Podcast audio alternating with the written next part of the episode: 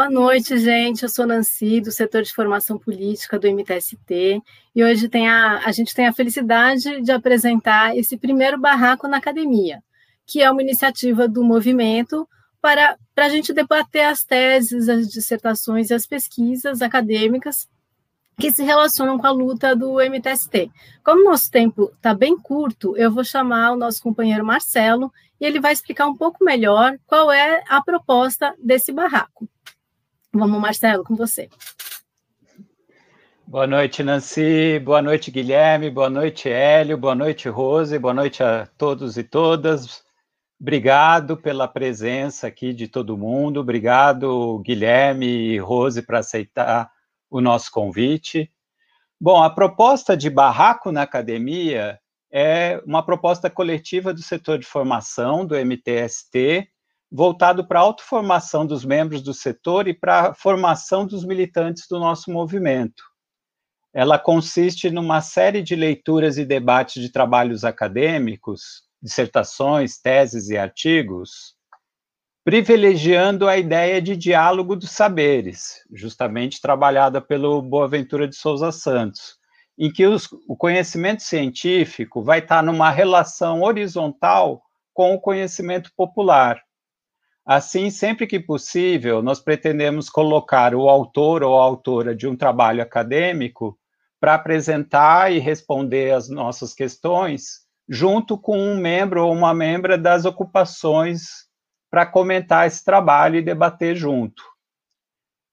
Dado o crescente número de trabalhos acadêmicos sobre o MTST, o Barraco na Academia, ele se volta para refletir sobre estas construções científicas e sobre como o nosso movimento social está sendo retratado por elas, e sobre como a ciência pode produzir conhecimentos regulatórios ou conhecimentos emancipatórios.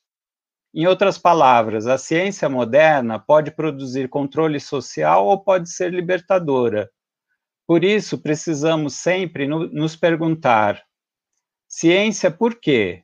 Quais são as suas perguntas? Quais são as suas respostas? Como é feita essa ciência? Os métodos científicos respeitam a integridade dos seres vivos e da natureza? E ciência para quem? Quais são as consequências dos resultados científicos? Eles servem para ajudar a população como um todo, para favorecer interesses empresariais e industriais? Logo, o Barraco na Academia busca chamar a atenção das futuras pesquisas sobre o MTST para o compromisso ético dessas pesquisas com os seus pesquisados. Nós temos uma lista de trabalhos acadêmicos para pretendemos fazer esse tipo de barraco todo mês. Obrigado. Volta a palavra para você, Nancy. Bom, gente, é, Para esse primeiro barraco, a gente tem a presença da companheira Rose, da coordenação do MTST, e também do companheiro Guilherme Boulos, que vai falar sobre o seu trabalho, estudo sobre a variação de sintomas depressivos relacionada à participação coletiva em ocupações de sem-teto em São Paulo. Essa dissertação de mestrado foi apresentada em 2016 na Faculdade de Medicina da Universidade de São Paulo, no programa de psiquiatria, e foi orientada pelo professor Francisco Lotufo Neto. Para uh, apresentar um pouco, comentar o trabalho, os resultados, eu vou chamar o nosso companheiro Hélio, do setor de, forma, do setor de formação. Com você, Hélio. Obrigado, Nancy. Uh, obrigado, Marcelo, Rose. Uh, quero agradecer também a presença do Guilherme, uh, que retirou um espaço na sua agenda para poder conversar com a gente e poder abrir né, essa primeira transmissão que a gente está fazendo sobre o barraco na academia. Como o Marcelo bem destacou, a nossa ideia é conversar sobre trabalhos que tenham o MTST como objeto central de, de discussão, né? Então, a gente já tem, nos últimos 15 anos, muitos trabalhos, dissertações de mestrado, teses de doutorado, trabalhos de conclusão de curso, que falam sobre o MTST de uma forma direta ou indireta. O trabalho de uh, dissertação de mestrado do Guilherme, de 2016, como a Nancy disse, é um desses trabalhos. Né? Eu vou rapidamente aqui fazer uma apresentação sobre uh, o objetivo do texto do Guilherme, onde ele, qual é a tese que ele apresenta, que tipo de caminho que ele faz para construir o trabalho dele, e colocar uma questão, enfim, para depois ouvir, né? Porque na verdade essa nossa conversa tem como protagonista o autor dos trabalhos, que ou autora, no caso, um autor, que vai ser sempre um convidado para tomar como ponto de partida a nossa conversa.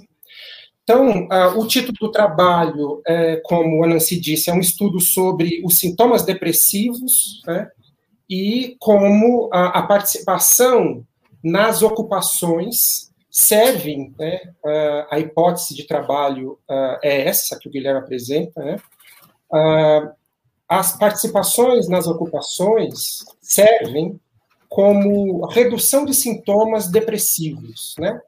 Ah, há uma relação entre a participação das pessoas nas ocupações e a diminuição dos sintomas depressivos que elas ah, apresentam quando elas entram nas ocupações. Né? Essa é a hipótese de trabalho que ele coloca. É, é feita, ah, foram feitas no trabalho mais de 250 pesquisas, né? com questionários, com questões para descrever um pouco as características que constituem o que a gente chama de um quadro depressivo. E depois a gente vai ouvir um pouco o Guilherme sobre como uh, ele construiu essa, essa dissertação, como uh, apareceu para ele como algo que poderia ter uh, importância, relevância para ser estudado do ponto de vista científico mesmo, né? Porque para gente que está acostumado a, a frequentar ocupações, é alguma coisa mais ou menos comum a gente ouvir de fato as pessoas melhorarem os seus quadros psicológicos quando começam a fazer parte de ambientes coletivos, né? tomar parte de ambientes coletivos. Uh, e uh, um dos grandes méritos do trabalho do Guilherme é mostrar como, de fato, existe uma relação direta entre essa participação nos espaços coletivos das ocupações e a diminuição desses sintomas depressivos. Né?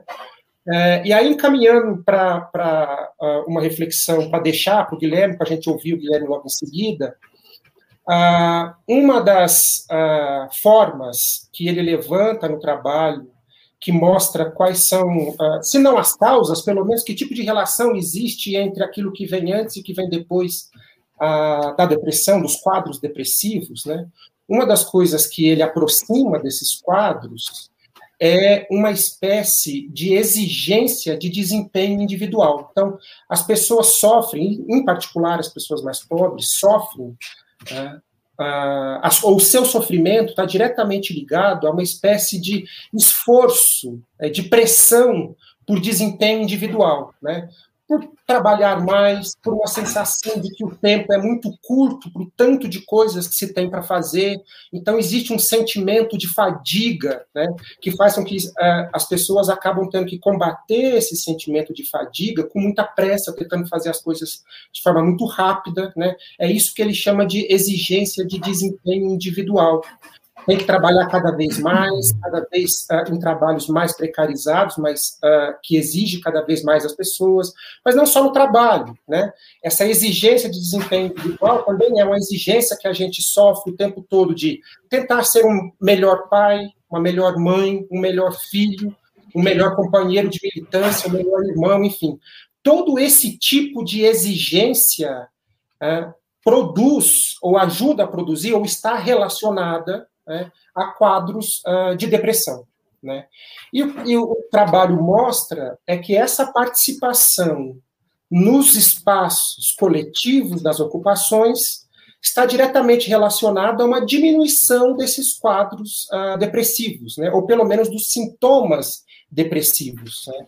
E uh, eu queria ouvir, e com isso eu já faço uma questão para você, Guilherme, para te ouvir em seguida, que é, que é a seguinte: bom, de fato, uh, o que você apresenta no trabalho é que existe essa ligação direta entre essa cobrança né, por desempenhar mais, por produzir mais, por ser melhor, né, E esse desempenho produz, essa exigência produz uh, um quadro depressivo, ou pelo menos uh, uh, sintomas de um quadro depressivo. Né? Se não produz, se não há exatamente uma relação de causa e efeito, há uma relação. Né? por isso que os espaços de ocupação são tão importantes. mas, e aí eu queria te ouvir exatamente nesse aspecto, né? quando as pessoas entram nas ocupações, participam das ocupações, das tarefas das ocupações, né? Isso também traz, em alguma medida, e é sobre isso que eu quero te ouvir, algum sentimento uh, ou algum, uh, alguma necessidade de participar de forma direta das coisas que acontecem na ocupação. Então, as pessoas, de fato, mesmo na ocupação, também têm um conjunto de tarefas a ser desenvolvida, né? um conjunto de ações, de reuniões, de atos, né, que as pessoas precisam se comprometer com esse tipo de, de, de ação, né, uh, para poder fazer parte daquele espaço. E você mostra no seu trabalho que esse comprometimento ajuda a diminuir os quadros, ou pelo menos os sintomas dos quadros depressivos. O que eu diria para você é, uh, para querer te ouvir sobre, uh, sobre isso, né, é se, de fato, os espaços coletivos uh, das ocupações, uh, e a sua dissertação mostra isso né, de uma forma muito clara, diminui os sintomas dos quadros depressivos, de sofrimento social das pessoas mais pobres, Uh, como a gente pode pensar também esse conjunto de tarefas, que também não são poucas, tarefa do, as tarefas do, dos militantes também são muitas. Né? Para você construir uma ocupação é preciso um engajamento, uma responsabilidade, uma dedicação, que também talvez poderia né, se enquadrar nisso que você chama de exigência de desempenho, que está diretamente ligado aos quadros depressivos. É. Então, é essa tensão é, dessa exigência de desempenho que, por um lado, produz fora das ocupações quadros depressivos, mas dentro das ocupações parece que essa exigência de trabalho, de desempenho, opera de uma forma oposta, né? não produzindo quadros depressivos, mas ajudando a romper quadros depressivos, ou a diminuir quadros depressivos. Então, uh, um pouco sobre isso, Guilherme. Eu acho que uh, a gente começar a conversar era um pouco por aí. E quero agradecer, evidentemente, a sua presença mais uma vez. Obrigado, Hélio. Boa noite, boa noite para você, é, para Nancy, para o Marcelo. Parabenizar vocês por essa é, iniciativa do Barraco na Academia. Achei muito legal quando o Gabriel me falou essa iniciativa do setor de formação.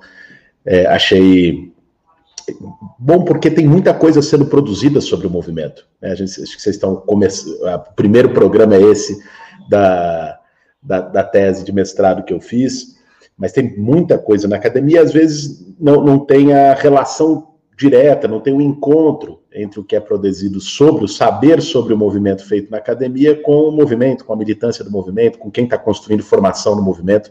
Então achei extraordinária essa iniciativa de vocês.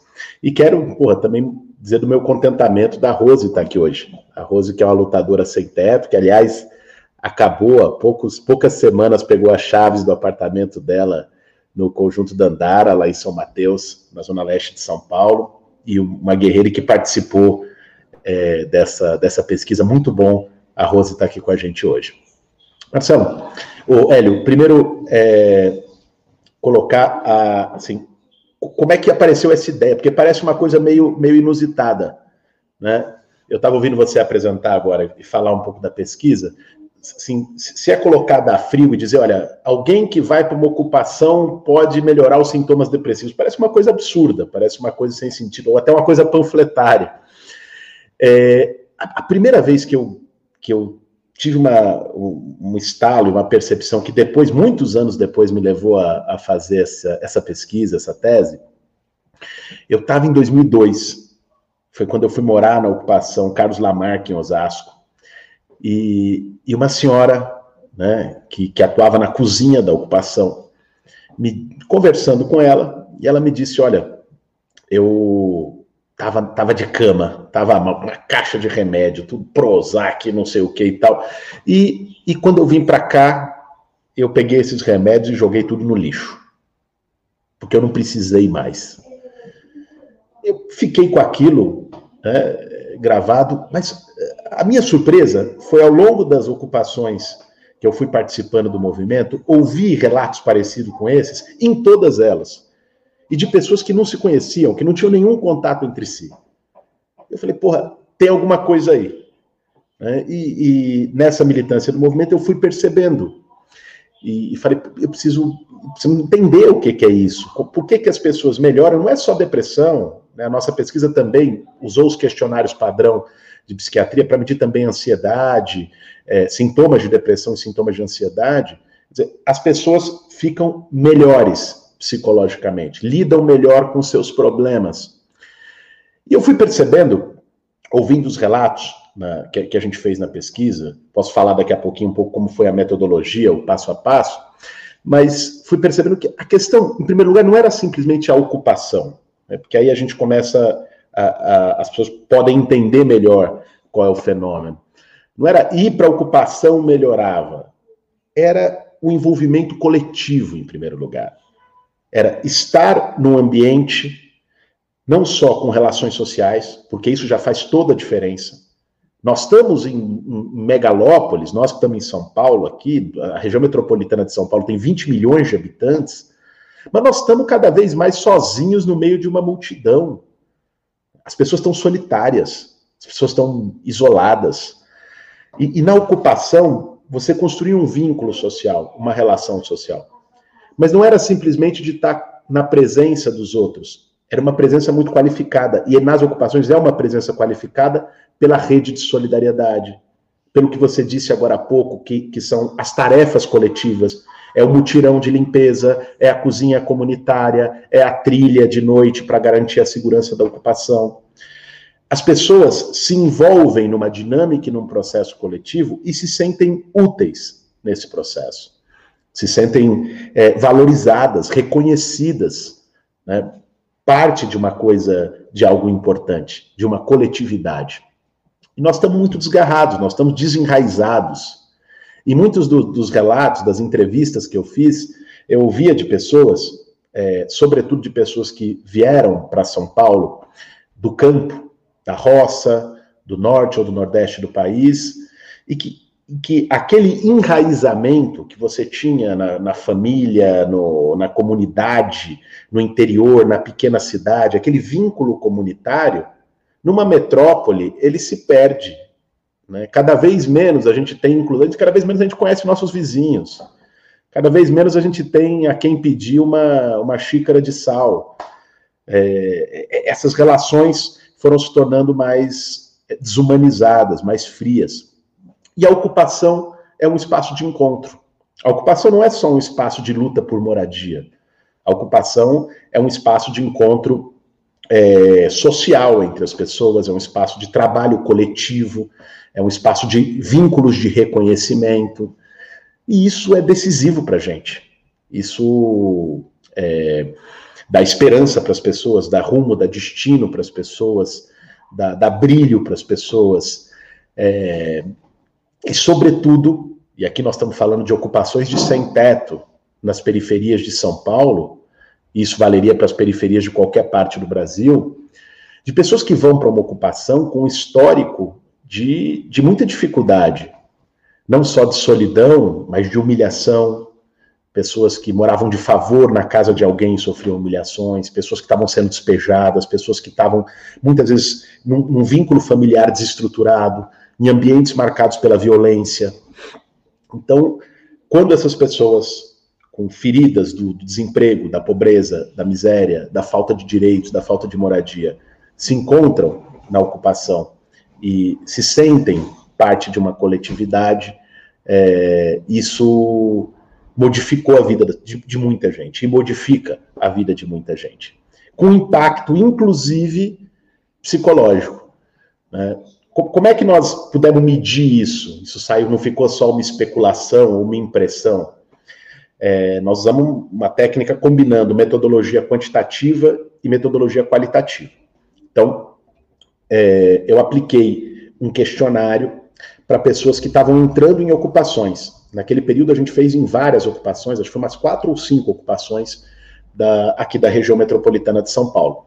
Então, eu, junto com uma equipe, a gente aplicou os questionários, que perguntava para as pessoas várias coisas é, de estado de ânimo, de, de, da sua situação social, dos seus sentimentos, né? Que são questionários padrão, nós não inventamos esses questionários, eles estão todos descritos lá na dissertação, são, são questionários de, de índice de sintomas. Esses questionários permitem, na psiquiatria tradicional, você fazer uma mensuração de sintoma. Então, ah, se alguém teve uma pontuação pelo nível de resposta, mais do que 8, isso significa depressão leve, mais do que 10, depressão moderada, mais do que 12, depressão severa. E, e a mesma coisa em relação à ansiedade. Então, a gente fez esses questionários para mais ou menos 300 pessoas, foi com muita gente.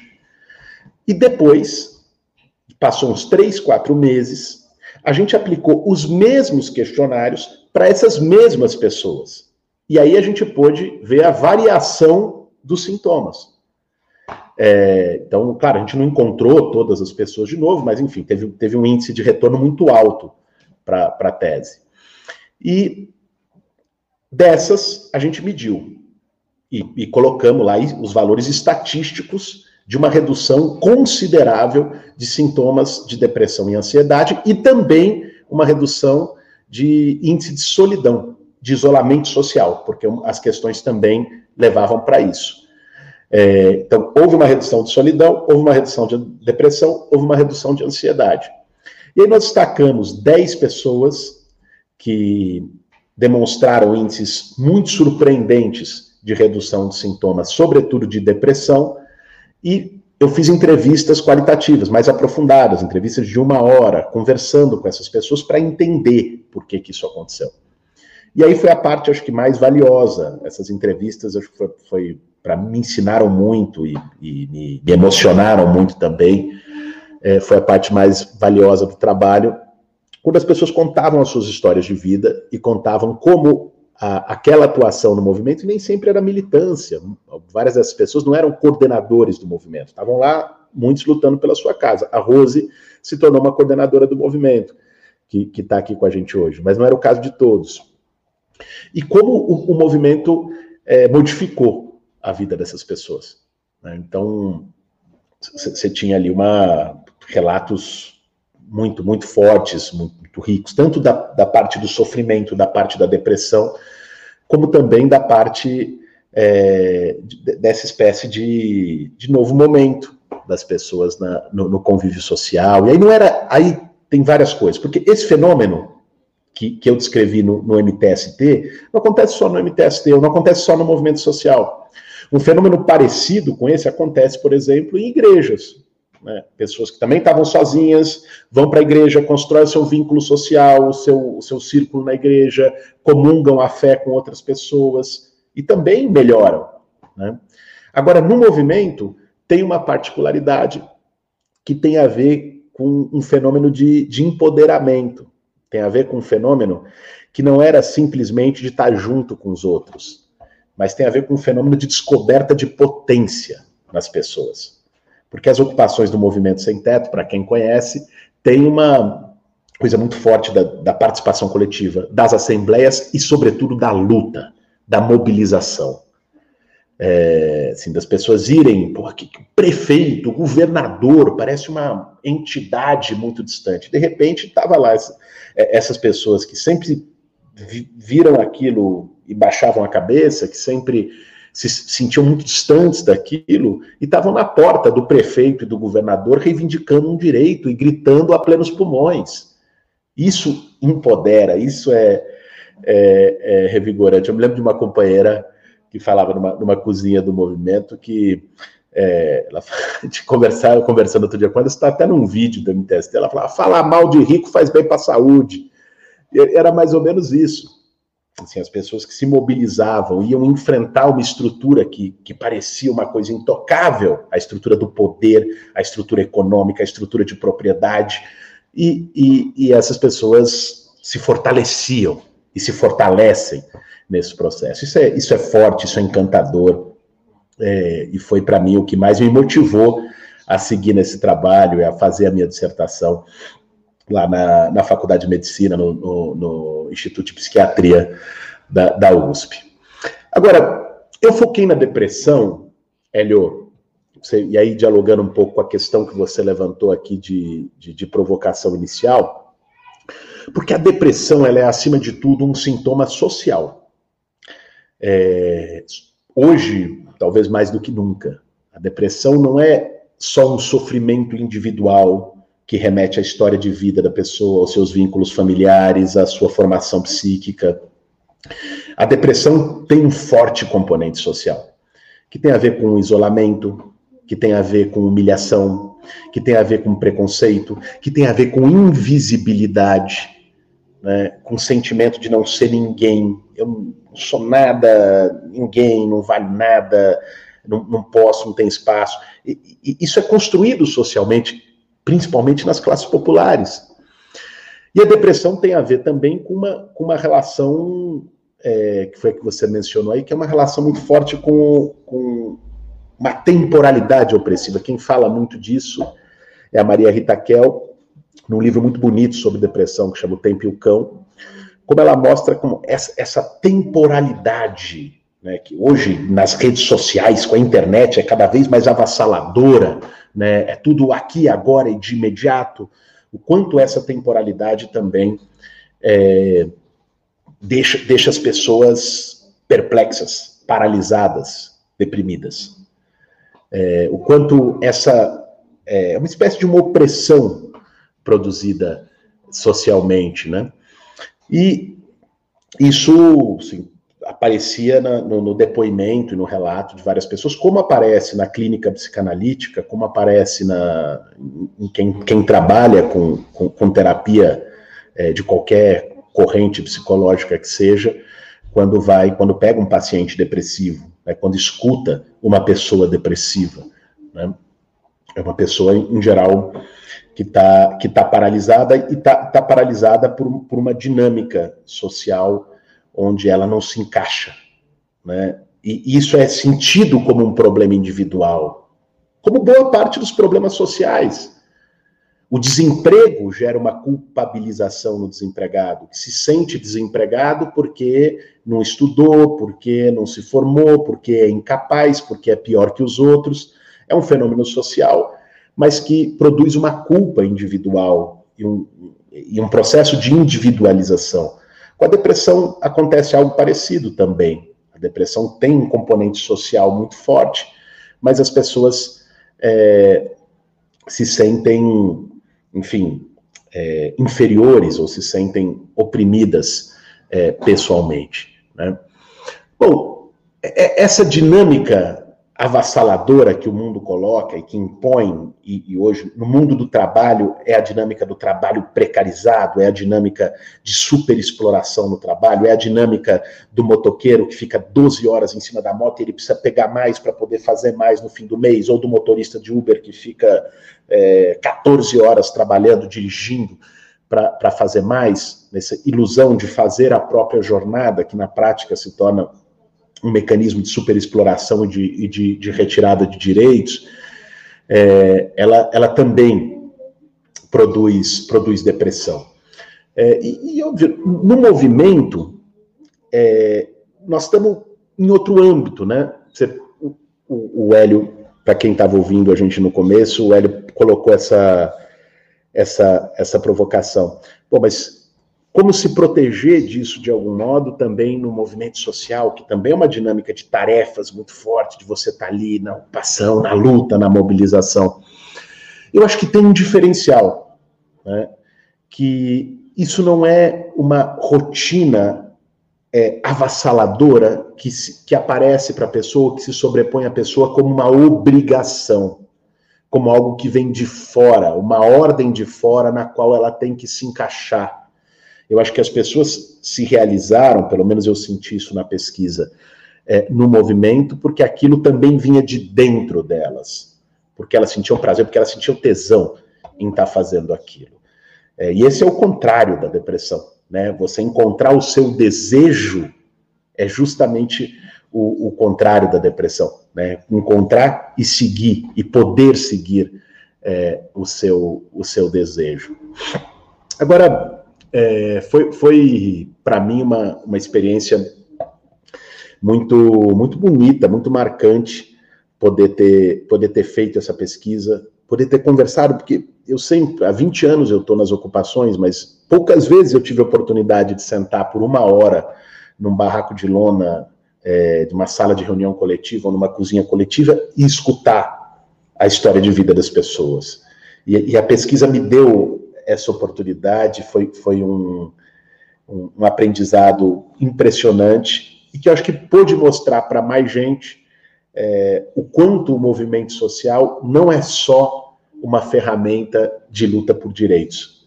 Né? Ele é isso acima de tudo, é isso em primeiro lugar, mas o movimento social também é um espaço de, de reencontro, é um espaço de encontro das pessoas consigo mesmas, é um espaço de um novo enraizamento coletivo e comunitário que se perdeu, é um espaço de construção de redes de solidariedade e de apoio. Uma das frases que me marcou, que eu ouvi é, na, na pesquisa, foi é, de que o, o pessoas que estavam fazendo trabalho voluntário nas cozinhas coletivas de ocupação e diziam eu sofria muito e aqui eu percebi que tem gente que está pior do que eu e ajudando essas pessoas, eu me sinto bem. Então, veja, a solidariedade é uma via de mão dupla. Né? Aquele que pratica a solidariedade também ganha né, essa, essa recompensa subjetiva é, que foi que eu acho que foi decisiva para muita gente ali é, se, se liberar dos seus sintomas depressivos. E eu termino lembrando de uma frase da, da Rose, que foi também uma frase que me marcou e que eu coloquei ela na, na tese, que a Rose disse que quanto ela se sentia mal quando, quando teve, teve depressão, e depois o quanto a ocupação mostrou para ela que ela poderia ser qualquer coisa, né? E ela dizia, eu, eu achava que eu não que eu não podia ser nada, que eu estava ali no meu quadradinho. E eu descobri que eu posso ser uma empresária, que eu posso ser o que eu quiser, que eu posso ser presidente do Brasil. Essa frase que, que a Rose me disse dentro de um barraco em 2015, lá na ocupação da Andara, é, me marcou bastante também e, e me fez é, valorizar essa tese. É isso aí, Hélio, Marcelo, Nancy, Rose, né? Acho que o, o que eu teria para falar de maneira geral sobre o trabalho é, é isso. E passo a bola de volta para vocês, parabenizando mais uma vez, Nancy, pela iniciativa desse programa, que eu acho, acho muito legal e muito importante para a gente estabelecer essa ponte é, cada vez melhor entre o saber que se produz nas ocupações, o saber que se faz com o pé no barro, o saber que se constrói na militância, com o saber que se constrói sobre o movimento e a militância na academia. Muito bem. Eu queria a Rose presidente do Brasil nesse momento, com certeza. É, eu vendo, lendo a tese, realmente dá muita vontade de ouvir essas pessoas, de conversar com as pessoas. Então, ainda bem que a Rose está aqui. Eu queria chamar, convidar a Rose para falar um pouco dessa experiência dela, como é que ela, como é que foi entrar no movimento e, e como, como foi esse processo todo para você. Fica com você, Rose. Boa noite, boa noite a todos. Obrigada pelo convite, estou muito agradecida. E para mim é uma honra, né? Foi uma honra, assim, descobrir que eu poderia ser capaz de muitas coisas, né? Como diz o Guilherme, né? E através do movimento eu descobri isso, né? Quando chegaram para mim falou, ó, oh, tá fazendo uma ocupação ali em cima, e eu falei assim, aí eu vou lá para mim saber como é que é. E aí eu chegando lá, perguntei como é que é que fazia para entrar, quanto que pagava, aí me explicaram que não pagava nada, era só ir lá fazer o barraquinho de lona, aí eu fui na curiosidade, né?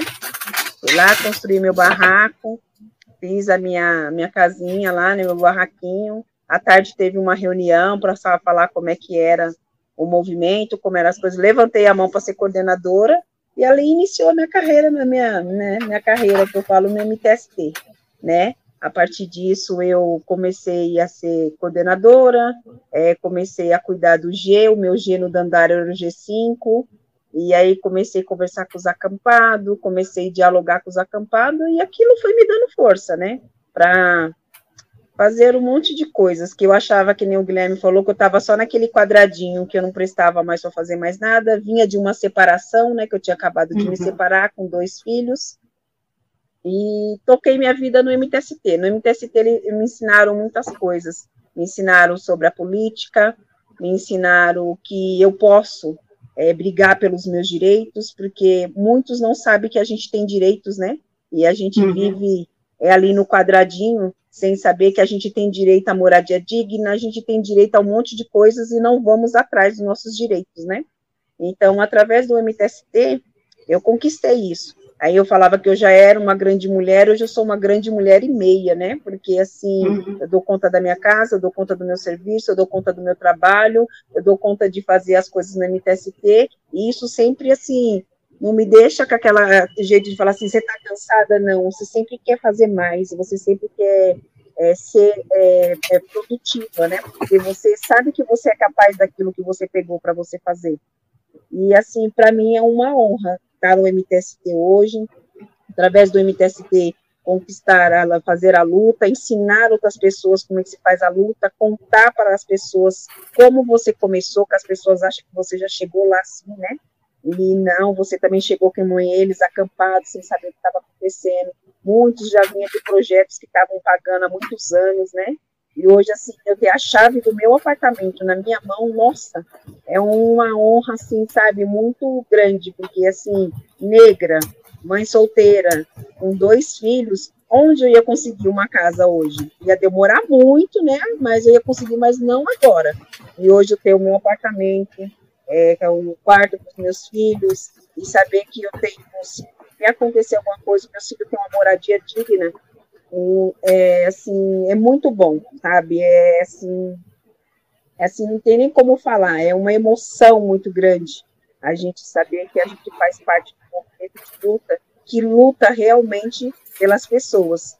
E a gente costuma sempre falar que a gente não brinca com os sonhos dos acampados, nem com de ninguém, né? Uhum. Que a gente não deve fazer isso. E hoje eu vendo que o meu sonho foi realizado, que muitas pessoas falou que isso não ia dar certo, que eu podia sair disso, que isso estava errado, que isso aí era lorota, que não sei o que, você está perdendo seu tempo.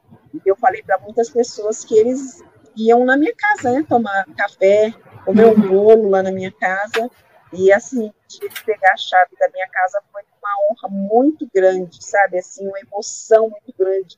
Eu pegar a chave do meu apartamento e falar, não, é meu, sabe? Eu tenho, é meu. Aquela mulher que chegou no MTST acanhada, que não sabia de nada, que achava que era só ir para casa, lavar, passar e cozinhar, e que talvez não ia ter oportunidade de mais nada, que não poderia mais que não poderia talvez nem voltar a amar de novo, nem ser amada, uhum. e nem uhum. conhecer uma pessoa, porque ela já foi casada, ela já teve filhos, e não prestava para mais nada. Eu estava nessa situação, né, assim, de não querer se arrumar mais, de não achar bonita mais, aquela pessoa que não tinha incentivo para mais nada. E de repente o MTST caiu assim na minha, assim como se fosse uma bomba, mas aquela bomba que veio me abrir os olhos para mostrar para mim que eu sou capaz de tudo aquilo que eu querer fazer, tudo aquilo que eu achar que eu devo fazer, e achar que eu posso fazer, eu posso ir atrás que eu vou conseguir. Não pela minha cor, não porque eu sou uma mulher bonita, não, não só por isso, mas porque eu sou capaz daquilo que eu quiser fazer. Então, assim, é, hoje estar tá aqui com vocês, podendo falar um pouco da minha experiência, podendo ouvir o Guilherme falar sobre essa tese. A gente, às vezes, sempre quando eu encontro o Guilherme, eu falo com ele, né, Guilherme, a tese. Fala para mim, eu ainda vou te entregar, Rose, a tese. tipo assim, sabe, Cobra mesmo. algumas histórias de algumas mulheres é igual a, a minha, mas agora a gente deu um jeito de mudar essa vida, não continuar com aquele jeito. E assim, é muito bom hoje saber que assim, eu continuo é, no MSP, pretendo continuar muitos anos, pretendo é, formar outras pessoas com a minha história, para que as pessoas se identifiquem né, com a história, e assim, é, é, saber que tipo, assim, eu não preciso hoje ter um namorado me sentir uma grande mulher. Eu me sinto uma grande mulher sem ter alguém assim do meu lado.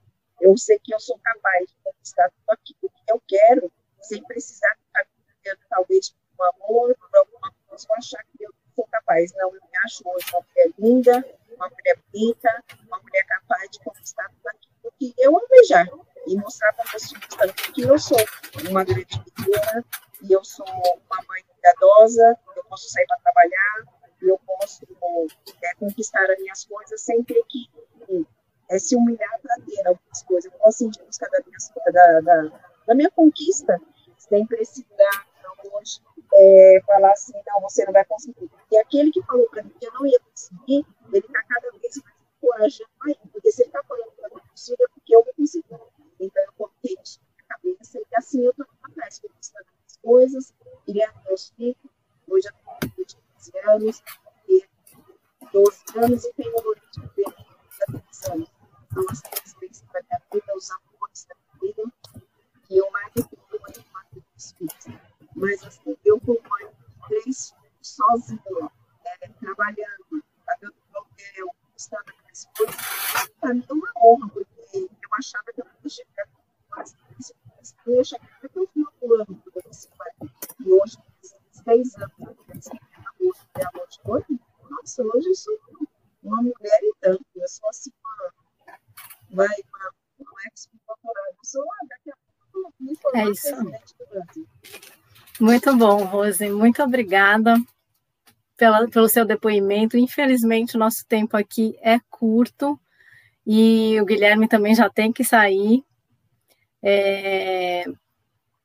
Vamos passar para o Guilherme agora para a gente encerrar. Agradeço a presença de todos, do Guilherme, do Marcelo, do Hélio, da Rose, maravilhosa.